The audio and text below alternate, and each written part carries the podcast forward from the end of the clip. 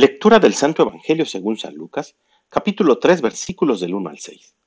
En el año decimoquinto del reinado de César Tiberio, siendo Poncio Pilato procurador de Judea, Herodes, tetrarca de Galilea, su hermano Filipo, tetrarca de las regiones de Turea y Traconítide, y Lisanias, tetrarca de Abilene, bajo el pontificado de los sumos sacerdotes Anás y Caifás, vino la palabra de Dios en el desierto sobre Juan, hijo de Zacarías.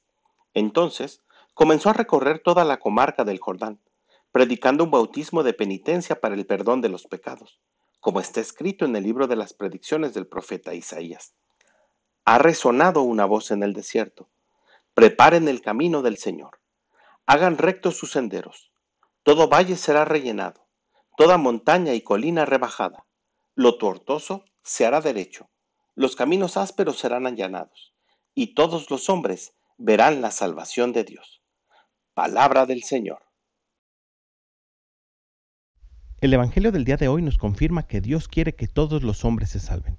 Sin importar las circunstancias en las que nos encontremos, Dios quiere que todos los hombres vean la salvación que Dios nos ha dado en Jesús. Todo valle será rellenado y toda montaña y colina será rebajada. Dios no nos pone las cosas imposibles. La salvación es fácil de alcanzar. Y el anuncio de Juan el Bautista sigue siendo tan vigente sobre todo hoy en el tiempo de Adviento o preparación a la llegada de Jesús predica la penitencia para el perdón de nuestros pecados. Pidámosle al Espíritu Santo que nos conceda esa gracia, reconocernos pecadores y arrepentirnos. Esa es la manera de preparar el camino. Que tengas un gran día y que Dios te bendiga.